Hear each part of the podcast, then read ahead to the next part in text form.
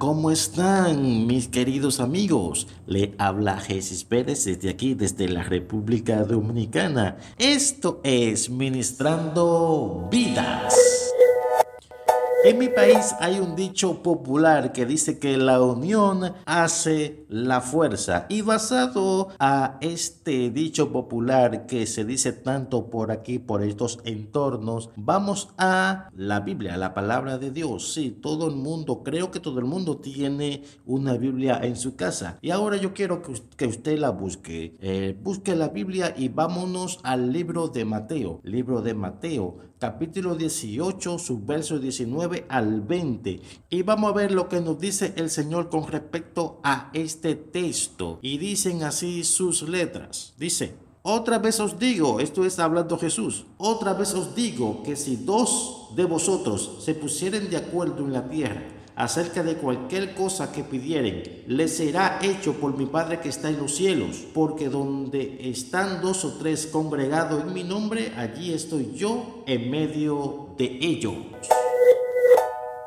Hemos leído en el libro de Mateo, libro de Mateo capítulo 18, sus versos 19 al 20. Vemos que aquí el Señor habla claramente sobre la unión, donde estén dos o tres reunidos en mi nombre, donde estén dos o tres, repito, reunidos en el nombre del Señor, allí Él está. Y no tanto que está, dice que cualquier cosa que pidieren al Padre, el Padre que está en los cielos le contestará. Esto es lo mismo que decir que la unión hace la fuerza. Cuando dos personas se unen con una encomienda en común, con una misión en común, bien clara y, y definida, el Señor contesta. Porque dice la palabra de Dios que toda buena obra viene de Dios. Claro está, la misión, el negocio, todo lo que se quiera hacer tiene que proceder de una buena obra para que Dios pueda actuar en el asunto en cuestión. Ahí tenemos que estar bien claro, porque Él dice en su palabra que toda buena obra viene de Dios. Así que dice que si pidieren, si se pusieren de acuerdo, eh, escuchen esto, para llegar al punto en que una persona ejecuta algo, hace un hecho, Primero tiene que haber una motivación. Segundo, tiene que haber una disposición y de la disposición se saltan a los hechos. Pero hay personas que quieren saltar de la motivación a los hechos y eso así no funciona. Porque siempre el que se salta la disposición y empieza desde la motivación a los hechos, cuando está en los hechos siempre lo, lo deja por la mitad. No acaba la obra porque la motivación llega un punto que se termina porque no tiene disposición. Entonces, el Señor, Jesús hablando, nos dice, cualquier cosa que pidieren al Padre le será hecho por Él que está en los cielos. Pero hay que tener estas herramientas bien claras. Primero, y repito nuevamente, hay que tener motivación, primero. Segundo, disposición. Y tercero, llegar a los hechos. O sea, actuar, hacer lo que, lo que se quiere hacer. Y vuelvo y repito otra vez, que todo sea una buena obra, que salga de, de una buena disposición y que sea una buena obra que sirva no solamente para el bienestar nuestro o de la persona en cuestión que lo hace, sino que sirva de bendición y edificación para los demás. Porque también algo que obstruye los planes de mucha gente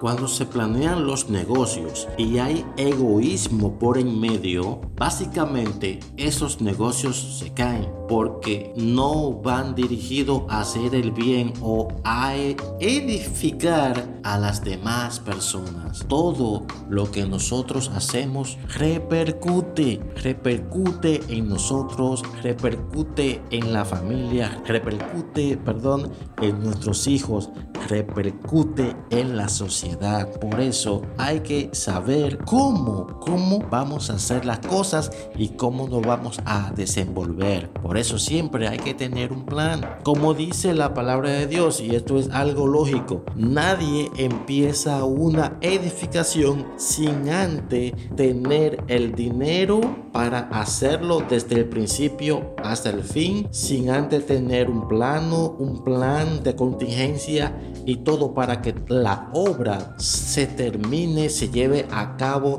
y sea todo un acontecimiento que le sirva tanto al que la construyó como a las personas que van a disfrutar de ella. Por eso nuevamente digo, como dice la palabra de Dios, toda buena obra viene de Dios.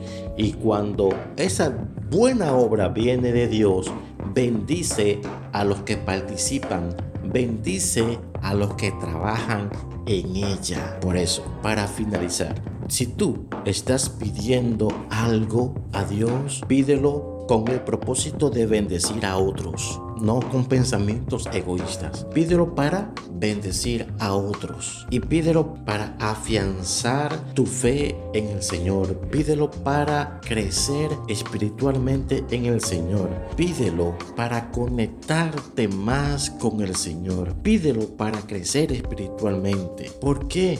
Porque no podemos olvidar lo que nos dice aquí la palabra que hemos leído en Mateo capítulo 18, verso 19 al 20, pero me voy a enfocar en el 20 para finalizar.